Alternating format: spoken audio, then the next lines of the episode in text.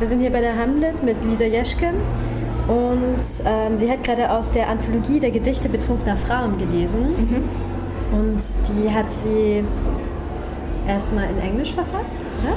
Genau, also die ersten beiden Teile erstmal auf Englisch verfasst und in London publiziert, ähm, bei einem eigenen Verlag, den ich mit einem Freund zusammen mache.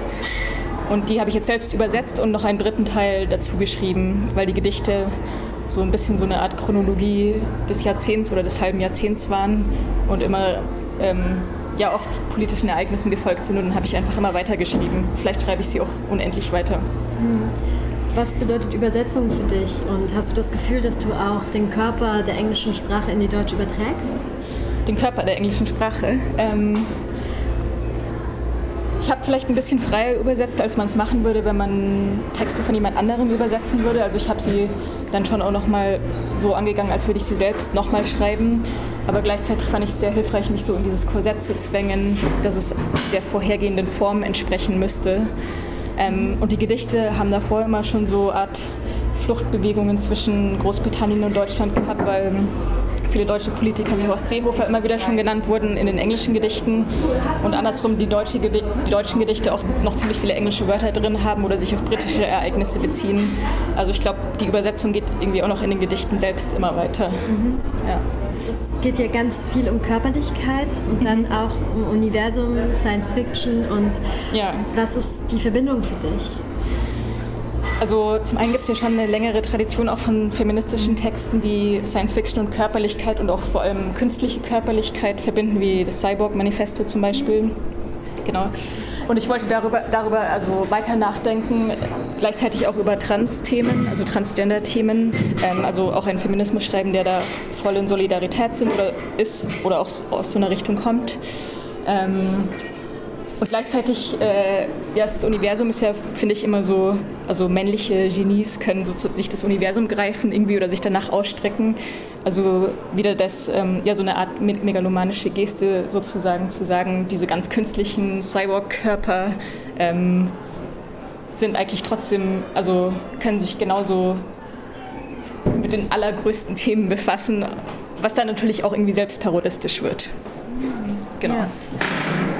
Ich fand deine Vortragsweise ähm, auch interessant, weil da auch so eine große Emotion drin war. Mhm.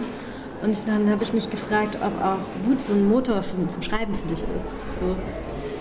Total, also besonders jetzt in, in den Jahren seit, ja eigentlich im ganzen Jahrzehnt, äh, seit 2010, jetzt sind wir eigentlich schon im nächsten, haben sich so viele ja, die Lebensbedingungen so krass verändert und verschlechtert für viele Leute. Also angefangen mit der Finanzkrise, die ja schon 2008 war und Austerität in vielen Ländern und äh, seitdem auch dem zunehmenden Wachsen des Faschismus, was ja alles auch damit zusammenhängt. Und ja, ich verspüre einfach total große Wut und dass wir was machen müssen und irgendwie angreifen müssen und gleichzeitig total schwach sind. Ähm, genau, also es ist irgendwie so eine große Wut aus einer Schwächeposition heraus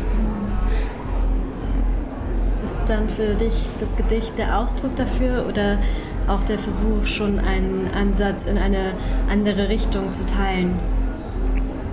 Also meinst du einen Ansatz in eine andere Richtung im Sinn von politischem Programm oder so? Oder? Ja, genau, oder eine Lösung oder.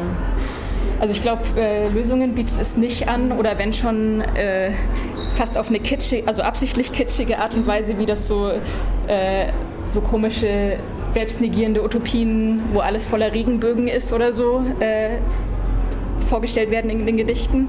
Ähm, aber konkret ist es vielleicht eher erstmal Wut und Negation dessen, was gerade ist. Also das, was ich da in den Gedichten auch real existierender Kapitalismus genannt habe. Ähm, und ja, ich würde mir nicht sozusagen zumuten oder zutrauen wollen, da praktische Lösungen zu finden. Aber trotzdem vielleicht eine Art Drive in Richtung Lösungen.